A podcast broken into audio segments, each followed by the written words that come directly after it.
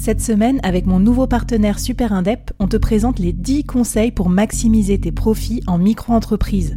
Des conseils pour maximiser tes gains, mais surtout éviter les boulettes administratives. Autant te dire que ça m'aurait plu d'avoir quelqu'un qui me donne ces conseils-là quand je me suis lancée. Je te mets le lien vers ces 10 conseils pépites et un petit cadeau qu'on te réserve avec Super Indep en description de cet épisode.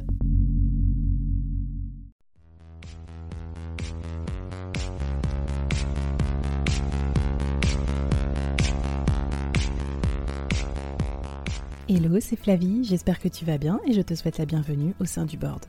Dans le business, on ne peut pas être expert sur tout et c'est pas toujours simple de prendre les bonnes décisions, qu'on soit dirigeant, manager ou entrepreneur ou en voie de le devenir. C'est pour ça que j'ai eu envie de créer le board, une sorte de euh, comité de direction virtuel. Chaque semaine, j'ai une conversation avec un expert ou un dirigeant de mon réseau à ce micro pour t'inspirer, te challenger, t'aider à prendre de bonnes décisions. Le board, c'est aussi et surtout une business communauté pour continuer la conversation avec nos experts ou entre nous afin de trouver des idées ou des soutiens. Retrouve-nous en description du podcast pour continuer la conversation et nous poser tes questions. Mon invité du jour et tous les membres du board te souhaitent la bienvenue et un bon épisode.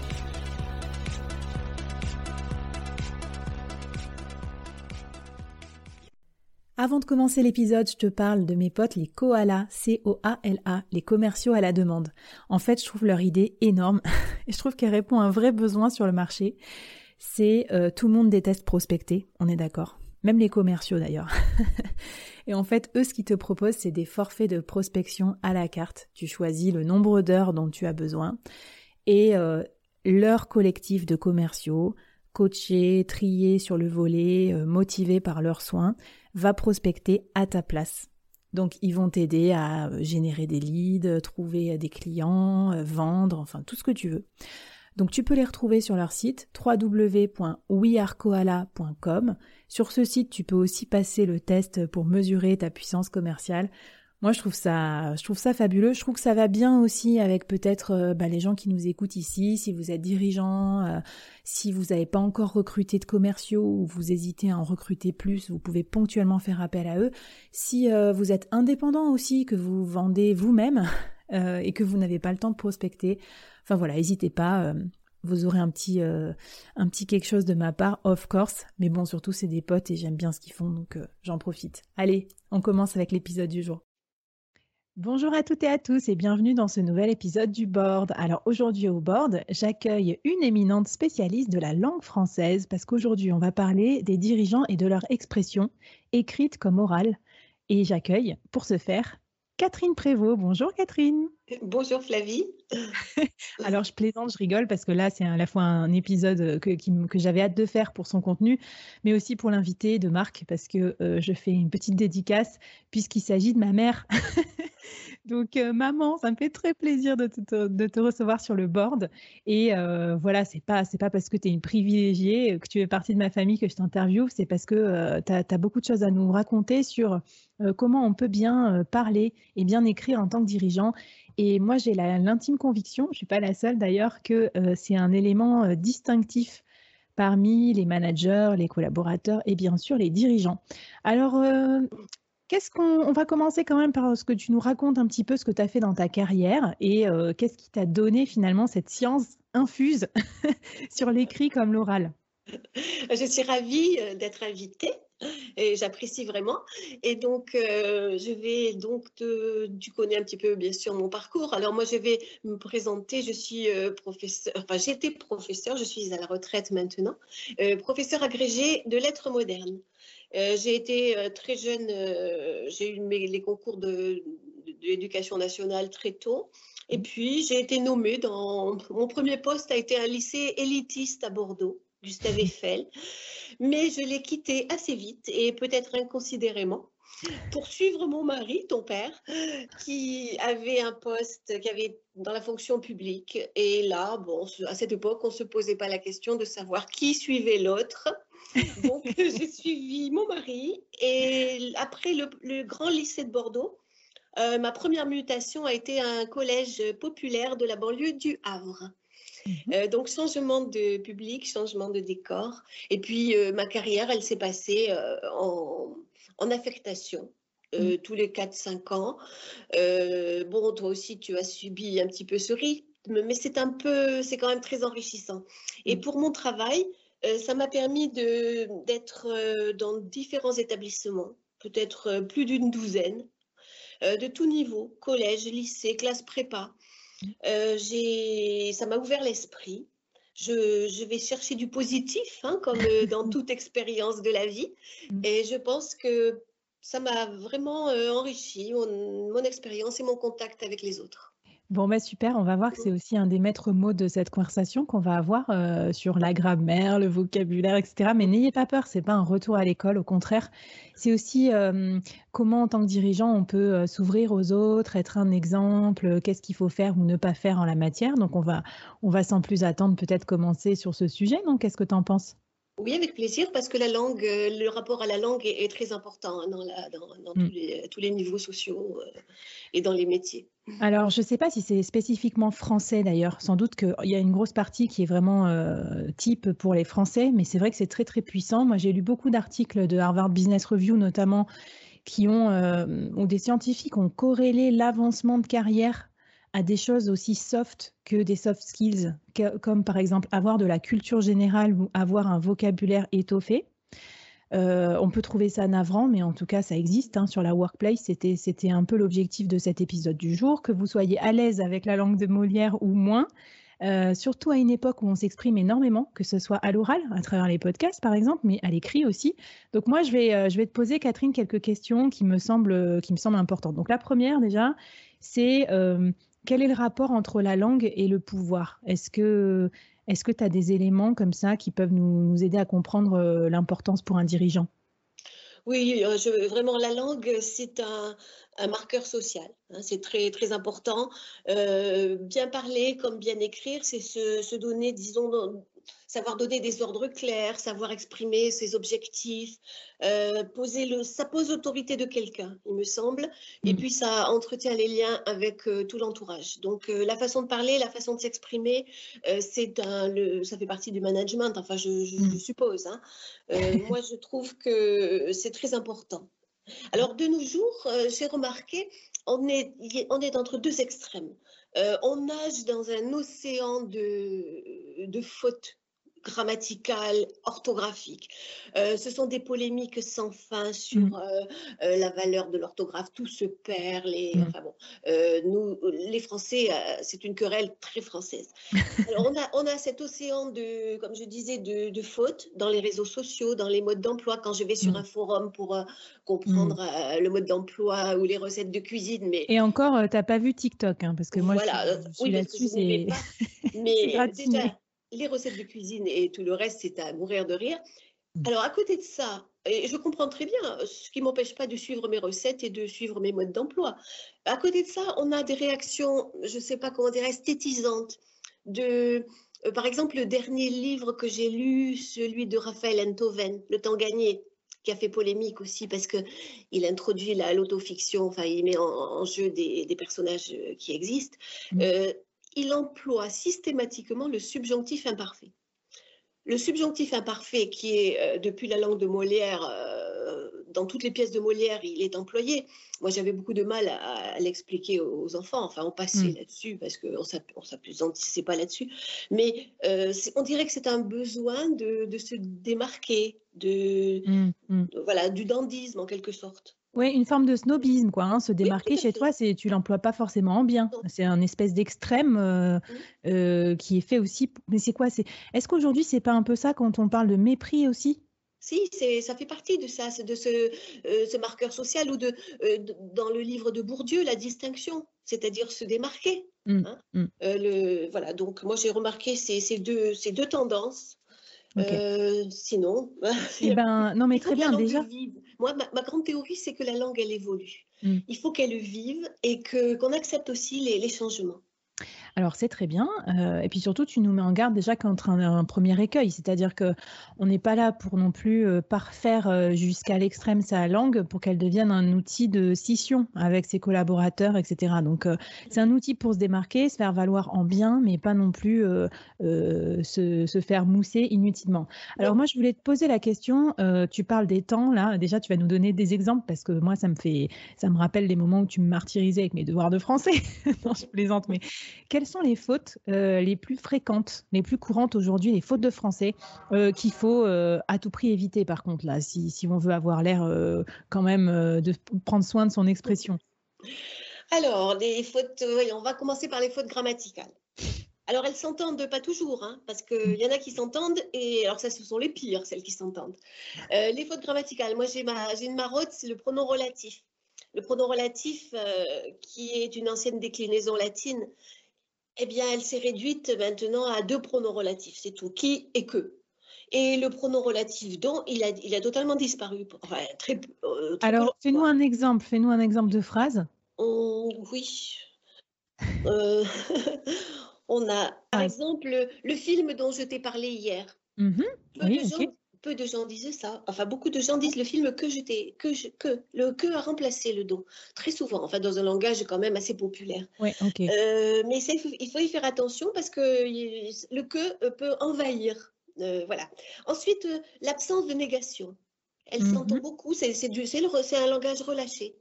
Euh, le, je ne vois pas comment résoudre ce problème. On peut très bien dire ça au lieu de dire je vois pas. Ah, très bien. Ok. Donc là, c'est plus presque la distinction entre un langage un peu évolué, quoi, et puis un truc, un registre plus familier. C'est les registres de langue, ça. Voilà. Et la même personne peut employer les différents registres de langue. Mmh. Mais il faut savoir qu'il s'adapte à chaque situation. Mmh, euh, alors, l'accord du participe passé, qui est le dada de tous les professeurs de français qui se sont escrimés dessus euh, au fil des années, euh, il faut faire attention. Il y a deux, j'ai remarqué deux, deux, erreurs. Toutes, toutes les erreurs que j'ai commises, il faut dire, et non pas toutes les erreurs que j'ai commises. Mmh. Oui, et ça, ça tu as raison de dire que ça s'entend à l'écrit, à l'oral. À l'oral, voilà. les verbes pronominaux aussi. Euh, je me suis permis de reporter la réunion. Je me suis permise, quelqu'un, une femme pourra dire, et ça sera une faute féminine, ça. Je me suis mmh. permise de reporter la réunion. Ça, c'est une faute. Mmh. C'est pas, c'est pas que je m'oppose aux, conquêtes féminines, hein, c'est pas ça. C'est que c'est une. C'est pas de c'est pas de l'écriture inclusive. non, tout à fait. Je me suis permis de reporter la réunion. Il faut absolument dire ça. Ok. Euh, qu'est-ce que dans les temps verbaux, puisque tu me relançais sur les temps verbaux, après que après que mmh. plus l'indicatif. Euh, et avant que plus le subjonctif. Exemple. Euh, après que la réunion a eu lieu, mmh. euh, il est allé à l'hôtel. Après que la réunion a eu lieu, parce que l'action, elle est réalisée. Mmh. Avant que qu'il soit arrivé ou avant que la réunion ait lieu, a été. Parce que l'action, le subjonctif, c'est que pour les actions qui ne sont pas réalisées. D'accord. Voilà. Euh, à une faute qui me tient à cœur aussi, c'est pallier. Pallier. Le verbe pallier. Mm. Alors, il est en pallier quelque chose, il faut dire. Et ça, c'est très. Euh, Et oui, parce qu'on dirait pallier à. On dit pallier à. C'est une contagion de remédier à. Mm. Ok. Euh, ça, c'est vraiment. alors, il faut pallier la situation, il faut pallier les difficultés. Et on a, quand on dit ça, on a presque peur de faire une faute nous-mêmes, tellement on pense à remédier à. Et d'ailleurs, dans 50 ans, on dira pallier à. Parce que toutes les fautes à commises actuellement et qui sont répétées, mmh. elles euh, envahissent la société et elles seront la norme dans 100 ans. Donc, tu veux dire qu'on peut dire parfois qu'on est un early adopter, juste ah une euh, tendance euh, linguistique à venir. Ben, J'aime bien, tu vois, tu as un côté toujours euh, bienveillant quand même dans ton emploi de, de la langue française. Bienveillant, mais quand même pas complaisante non plus. Oui, ben, bien sûr, ben, j'imagine que c'est ce qu'on attend. D'ailleurs, le, rôle du manager, il est un peu similaire hein, quand on y pense, parce qu'il faut être, faut avoir une forme de bienveillance, parce que sinon, plus personne peut te saquer et travailler avec toi. Oui, moi, je pense que tout simplement, euh, le manager, il, a une sorte de responsabilité. Mmh. Euh, c'est une forme de politesse. Euh, vis-à-vis des gens, c'est un respect des normes. Comme vous, vous, je suppose que vous respectez toutes les normes euh, environnementales, morales, mmh. de la société, etc., ben, orthographiques et grammaticales aussi. oui, oui, c'est vrai. Et puis, comme tu disais, c'est aussi montrer, euh, montrer l'exemple. alors, c'est pas facile pour. Il y a plein de personnes, peu importe leur niveau de responsabilité. D'ailleurs, ça n'a rien à voir. C'est ça qui est d'ailleurs perturbant. Mais euh, qui ont du mal avec l'orthographe, par exemple Est-ce que est tu as des conseils à leur donner euh, pour, euh, pour progresser, pour se relire? Qu'est-ce qu'ils peuvent faire? Oui, bah il faut se relire parce qu'en fait, tout le monde connaît les règles de grammaire. mais on ne les applique pas. Les... Moi, quand j'avais mes élèves, ils savaient, quand je leur montrais la faute, sans rien dire, ils la corrigeaient d'eux-mêmes. Parce qu'on mmh. les a, on les a tellement entendus répéter qu'on les a dans notre tête, sur se relire. Et puis bon, il y a des petites formules qu'il faut, euh, qu'il faut retenir, enfin certaines petites règles à se remémorer. Euh, pour le vocabulaire, moi, je, voulais rajouter aussi peut-être euh, des petites tics de langage. Je travaille sur Paris. Pourquoi dire sur Paris? Bon, mmh. À Paris. les pléonasmes. Alors, par exemple? Une heure de temps, prédire à l'avance. Euh, Au jour d'aujourd'hui. Alors celle-là, elle ah, j'en parle même pas. Euh, une opportunité à saisir. Tout ça, c'est ah oui, ça pourtant on le dit, ça. On le dit, mais on le dit. Euh, mais bon, c'est des petites erreurs. c'est par l'enthousiasme, non, qu'on dit ça aussi, parce qu'on veut vraiment insister sur, euh, ah sur la chose. Oui, mm. il y a un effet d'enthousiasme. enfin, on veut surtout, c'est la fameuse fonction fatigue du langage, hein, fatigue, P-H-A-T-I-Q-E. la fonction fatigue qui est le, c'est maintenir le contact avec son interlocuteur. Et ce sont les tics quand on dit tu vois, tu mm. vois, alors, vous savez, du coup. alors le du coup, oui, mais alors il est sympa ce du coup. Moi, je vais pas le, non, je vais pas le, le mettre. bon, ça me rassure. Sinon, tu n'écouterais pas mes podcasts. mais tout le monde le dit. Tout le monde le dit. C'est un rapport de, ça exprime une conséquence, mais beaucoup plus sympathique que par conséquent ou donc. Et ce que tu dis, c'est que le rapport fatigue là du langage, ça permet d'entretenir le lien. Donc en fait, ça part d'une bonne volonté d'avoir des tics. Tout à fait. Parce que si on les enlève, on les remplace par quoi? Non, alors il y a l'éthique de maintien de contact, comme tu vois, euh, comme je te dis, euh, E, E, E. Bon, et il y a aussi l'éthique d'affectivité. Et cela, il ne faut pas les gommer, parce que, en fait, euh, notre personnalité, elle doit, elle s'exprime dans notre langage. On ne peut pas avoir un langage stéréotypé, conventionnel voilà, il faut vraiment, chacun a sa voix, chacun a sa façon de s'exprimer, euh, et ça, ça fait partie de nous. Moi, je suis hmm. vraiment pour, euh, pour, la, enfin, pour garder l'affectivité du langage, parce que sinon, c'est ennuyeux. Oui, c'est ennuyeux, voire euh, stéréotypé, parce que quand mm. on voit euh, les grands de ce monde qui s'expriment à un grand renfort de coach en communication, on est d'accord que ça amène à quelque chose qui n'est pas très sincère à la fin, euh, voire qui peut être un copier-coller. Mm. Puisqu'on parle de ça, des moments clés où il faut parfois ben, employer un autre registre pour être mémorable, est-ce que tu peux nous faire un petit détour du côté des figures de style et des, voilà, des expressions qu'on peut utiliser quand on présente à quelqu'un, par exemple?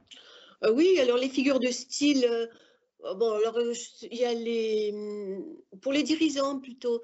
Alors pour les dirigeants, les, il y a la, question rhétorique, la fausse question qui permet d'animer un peu le discours et d'expliquer, d'apporter des mmh. explications. moi, j'aime bien la litote et l'euphémisme qui sont des façons d'atténuer.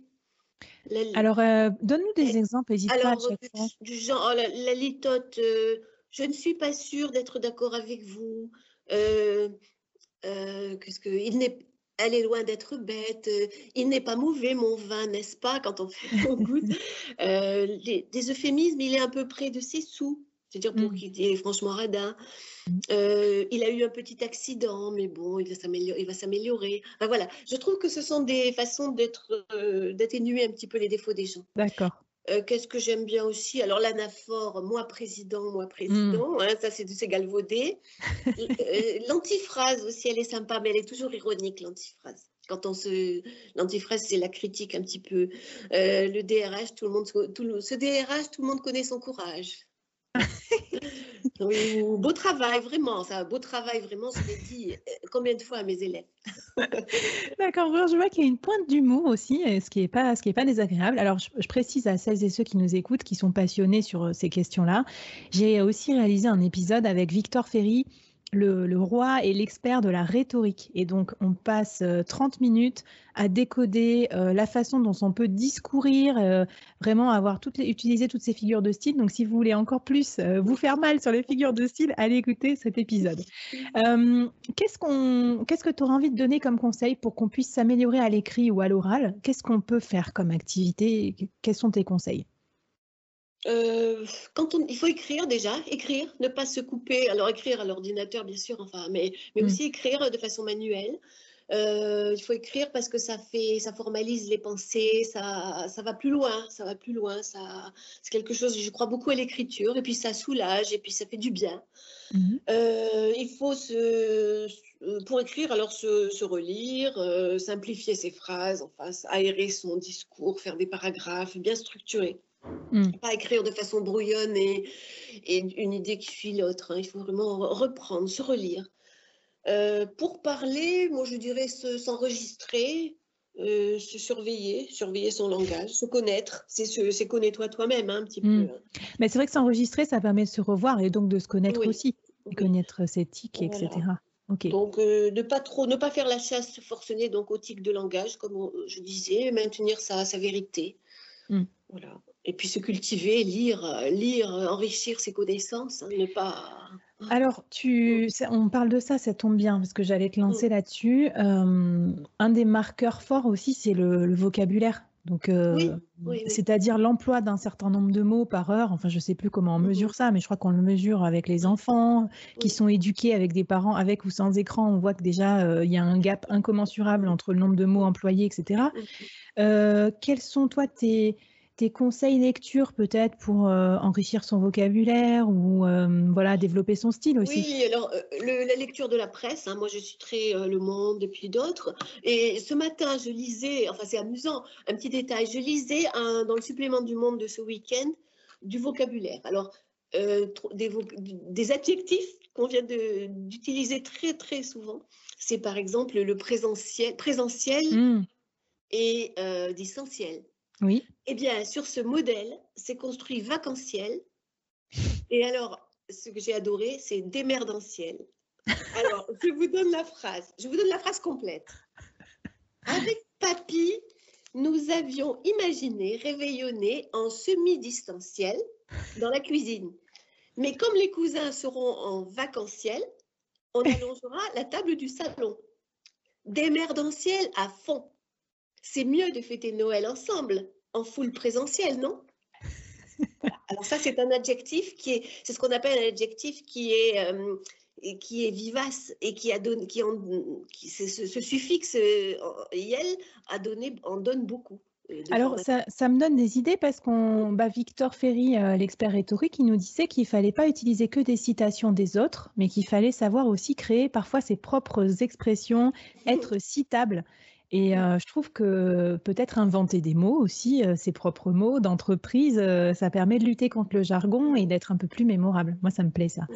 Donc la presse, ok. Donc la presse. Et alors, bon, je suis quand même professeur de, lettres et la lecture. Alors les livres, moi je suis très branchée sur les romans du 19e, les romans, parce que je trouve que tout le monde peut les aimer. Euh, les élèves, les adultes, ça correspond à tous les âges. Alors, Maupassant, Zola, euh, Balzac, Stendhal, Flaubert, ce sont mm. les, écrivains qui sont en lien avec la société et qui, vous, qui nous apprennent à nous comporter euh, en société, à, disons, il y a des mines de conseils pour réussir dans la vie pour échouer dans la vie, des portraits auxquels on peut s'identifier. Mm. Fabrice Del Dongo, le bel ami de Maupassant, mm. Euh, enfin beaucoup le comte Mosca dans La Chartreuse de Parme, etc. Et ce sont vraiment des personnages. Euh, alors, bien sûr, c'est la société du 19e, mais euh, franchement, les époques, elles se retrouvent, il y a une permanence de la nature humaine. Donc, Parce que oui, tu crois. ce que tu veux dire, c'est que c'est un peu des archétypes de, personnages qu'on pourrait retrouver aujourd'hui au bureau? Oui, moi je trouve. Je trouve qu'on peut, on peut faire des liens, on peut, on peut faire des rapprochements avec des, des personnages de papier et, pouvoir euh, en, prendre la mesure. bon, bah écoute, euh, si, on, si on a envie d'avoir un nouveau livre de chevet, on pensera à toi. Mais tu as, as, raison, parce que souvent, quand on en discute, alors c'est il faut passer un peu le traumatisme de lecture imposée, parce que ça, c'est notre système à la française qui nous les a souvent imposés, peut-être à un âge où on était moins euh, curieux, euh, enfin de ça en tout cas. Mais les relire aujourd'hui, euh, je trouve ça, je trouve ça super intéressant. Moi, j'ai fait l'effort de relire, enfin de lire. J'avais pas lu Balzac, la Comédie humaine. Et c'est vrai que question arrivisme, pouvoir, jeu politique, séduction, c'était, ça n'avait pas pris une ride. Hein. Oui, c'est vrai. Et par exemple, on a beaucoup parlé là récemment de 1984 de Mmh. George Orwell. Moi, je faisais lire ça il y a 30 ans à, mes élèves de, troisième, mais euh, je vois qu'il y a un regain d'intérêt pour euh, ces, ces romans de, de- de société, de science-fiction, mais de société. Mmh mh. OK, bah, écoute, heu, merci, heu, merci pour tes conseils là-dessus. Hem, il y avait, moi alors moi j'aime bien aussi donner des petits conseils aussi pratiques, hein, parce que c'est vrai qu'avoir un livre de chevet, c'est bien, mais ça risque de prendre du temps, pour nos dirigeants sur Bouquet qui nous écoutent. Est-ce que tu aurais des exemples de d'expressions, un peu savantes, un peu sympas, qui sortent un peu du lot pour, avoir l'air brillant en open space ou en réunion? Oh, alors là, euh, dans ce cas-là, on va revenir aux lettres latines, euh, enfin, on va revenir à la mythologie peut-être. Carrément? Ah ouais. Ah oui, parce que franchement, ça, c'est la, c'est la base de tout. Bon, d'ailleurs, beaucoup d'écrivains sont férus de mythologie. Sylvain Tesson, par exemple, euh, qui est nourri de mythologie, qui repart sur les traces d'Ulysse, enfin bon, et, et d'autres. Alors moi, je ne sais pas, mais dans des, dans des réunions, il y a des expressions qui, qui peuvent euh, être utilisées dans des, dans la, enfin, dans des réunions actuelles, je ne sais pas moi, euh, la pomme de discorde, euh, dans les conflits, c'est la querelle entre les trois déesses qui avait été arbitrée ensuite par Paris et qui avait donné le départ de la guerre de Troie. Ah, c'est Euh, chic. ça, c'est chic, la pomme de Mm. discorde, en, do- en donnant la petite explication. Toucher, toucher le pactole, recevoir une très forte somme d'argent. Euh, Qu'est-ce que le Ça vient pactole d'où ça, le pactole? le pactole, c'est dans la mythologie un fleuve qui charrie des pépites d'or. Donc, euh, le- c'est vraiment le, le rêve. Qu'est-ce que je, euh, quoi je pense encore hum, le, je, je me suis laissé euh, séduire. les- écoutez les sirènes, par exemple. Je me suis, euh, on pourrait dire, je me suis laissé séduire par euh, des apparences trompeuses. Mmh. Euh, je suis dans le choix d'un collaborateur ou autre. J'ai écouté les sirènes. Mmh. Alors, c'est bien. Ulysse, Ulysse attaché au mât du bateau. En plus, tu Ah nous oui. fais voyager. Une autre, alors j'ai tranché le nœud gordien. Ça, c'est pour toutes les décisions. Ça, ça peut vous concerner parce que vous avez Mm. des décisions à prendre. J'ai tranché le nœud gordien. Euh, cette euh, expression, elle trouvait son origine dans la légende d'Alexandre le Grand, le premier roi de Phrygie en, Anatolie. Il choisit un, un char comme symbole de son pouvoir, attachant ensemble le timon et le joug par un nœud inextricable. Un oracle prédit que celui qui arriverait à défaire ce nœud gordien conquérait toute l'Asie. Alexandre, au cours de sa conquête de l'Empire perse, Mais trancha le nœud avec son épée. magnifique. Déjà, on voit euh, à quel point on estime qu'un futur dirigeant, c'est quelqu'un qui est capable de prendre des décisions. hein. C'est Voilà, marrant. l'Antiquité. Waouh, la classe. Puis comme, ça, ça coupe court. hein. C'est un peu martial en plus comme expression. Si vous voulez pas que vos collaborateurs polémiquent. Non, Puis on oublie Machiavel un peu. Pourquoi tu dis ça? Parce que Machiavel, euh, on en parle beaucoup pour les dirigeants, mais je trouve que c'est, ça donne un aspect un peu négatif quand même. Oui, c'est ça. Ok, d'accord. Euh, intéressant. Et euh, qu'est-ce que je voulais dire? Alors là, on a compris, on a la mythologie, on a les écrivains du 19e, on a la presse. Est-ce que tu aurais d'autres ressources à conseiller? Peut-être pas que des livres à lire, mais je sais pas, des choses qu'on peut consulter si on a envie de vérifier son orthographe ou progresser en expression? Oui, euh, il y a même des émissions grand public, euh, euh, disons, dans des émissions de, sur, sur Antenne 2, enfin sur la 5 euh, ou sur la, la chaîne Lumni. Euh, pour les enfants, là, avec le confinement, il y a, il y a des émissions très intéressantes. Moi, j'ai écouté Les mots d'Aurore, par exemple, dans l'émission de Daphné Burki. D'accord? Euh, les Je mots d'aurore, elle, euh, elle, elle prend un, des tics de langage ou des expressions, elle les analyse, c'est mignon, ça, ça dure 5 minutes. Ok. Il y a des, sur YouTube aussi, il y a des, des tutoriels. Il y a Sandrine Vandenbroek. Euh, il y a d'autres personnes aussi qui il faut chercher. Expression, améliorer son expression.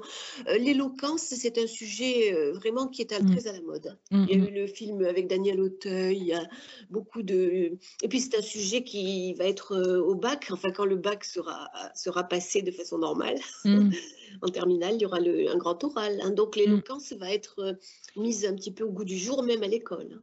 Mais parce qu'on voit bien aussi que c'est elle aussi qui permet des fois euh, de séduire, euh, un- je sais pas, au comité de direction ou un client ou de se faire bien voir un, un instant T dans l'entreprise euh, et que c'est vrai qu'on n'est pas toujours armé, mais la présentation orale, Mm. elle a toujours autant d'impact. Oui. Et là, euh, Oui. Et surtout que dans à l'école, on ne la mettait pas tellement en valeur hein, dans les années passées. Hein. Non, c'est sûr. Mm. Donc en plus, là, maintenant, il s'agit de s'exprimer euh, à l'oral euh, face à des gens, mais aussi de se filmer. Euh, donc ça renforce aussi peut-être ce côté savoir bien, bien s'exprimer, préparer, et parfois même s'exprimer en direct. Donc, on fait ça maintenant, des fois des lives et tout ça. Donc, c'est c'est pas très simple. super. Est-ce que est-ce que tu aurais envie de donner un dernier conseil aux, dirigeants qui nous écoutent? Non, je ne me permets pas. Hein. Je l'école, et, le monde de l'entreprise à mon époque étaient tellement séparés que je ne me permettrai pas de donner des conseils. Simplement, garder l'esprit ouvert et rester en lien avec son époque. Et mm. ne pas oublier peut-être, euh, si quand même, les siècles passés. Euh, en ce moment, on parle de Montaigne. Pourquoi on parle aussi souvent de Montaigne euh, dans les émissions dans... Parce que ce sont des, des... c'est pas un philosophe, c'est un, c'est un penseur et puis c'est un homme qui a su, nous, qui là aussi est capable de nous guider. Alors, relire Montaigne dans une édition de français moderne, parce que c'est trop difficile. ouais, super. Écoute, en tout cas, euh, merci pour tous tes, conseils. Donc, euh, je reprécise à tous celles et ceux qui nous écoutent qu'on va mettre toutes les références euh, de, de textes, de presse, de liens, de podcasts. Dans... Ah, j'ai oublié ce livre-là qui m'a. je ne sais pas si, vous, si on, le voit. Alors, pour ceux qui nous regardent sur YouTube, ouais, mais sinon, dis-nous ce que c'est. Alors, c'est Je parle comme je suis de Julie Neveu. voilà un livre qui m'a beaucoup plu. c'est le dernier livre que j'ai lu concernant le langage. Super. Eh ben, on le rajoute à la, à la reading list, n'est-ce pas? Et en tout cas, euh, je, vais peut-être finir par un truc. J'aime bien demander ça aussi à, mes invités. Est-ce que tu aurais un challenge ou un défi à lancer à, celles et ceux qui nous écoutent pour, euh, bah, pour les aider à, à, cranter un petit peu plus encore dans leur expression écrite ou orale? Écrire euh, 10 lignes par jour. 10 lignes par jour? 10 lignes par jour, tous les soirs, tous les matins, tous les soirs, 10 lignes par jour. Ok. Eh ben, c'est parfait. Ça, c'est sûr que quand on essaye d'écrire et que ça fait longtemps qu'on n'a pas écrit, on est un peu rouillé. Donc, euh, je, suis ton conseil et j'ai une amie qui fait ça, qui fait des cours aussi d'écriture. Et le conseil qu'on leur donne, c'est d'écrire au matin, au réveil, une page entière de pensées euh, non filtrées et non auto-censuré, parce qu'on s'auto-censure énormément euh, par peur d'être nul. en tout cas, écrivez-nous, ça nous fera très plaisir. Comme ça, vous pourrez faire corriger votre copie virtuellement par Catherine qui, qui s'ennuie de copies à corriger, À tel point qu'elle vient parler sur des podcasts. Euh, voilà, donc non, c'était super sympa. Et puis surtout, euh, n'hésitez pas à, échanger avec nous sur la, la business communauté du board. On se fera un plaisir de répondre à vos questions. Et puis, je vous dis à la prochaine dans les prochains épisodes. Bye bye, merci. Bye bye, merci, au revoir.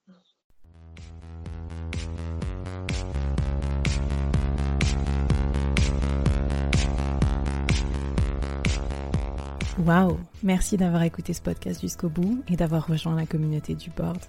Avant qu'on se quitte, j'avais envie de te poser trois questions. Qu'est-ce que tu as apprécié dans cette conversation du jour? Première question. Qu'est-ce que ça t'inspire pour ton business? Deuxième question. Et la troisième, est-ce que tu acceptes le challenge lancé par notre invité du jour? Viens vite nous raconter tout ça, j'ai hâte de te lire et de faire plus ample connaissance. Les liens pour nous retrouver sont en description. Si tu as aimé cette conversation, je te donne rendez-vous sur les prochains épisodes du board où j'ai plein d'invités intéressants à te présenter.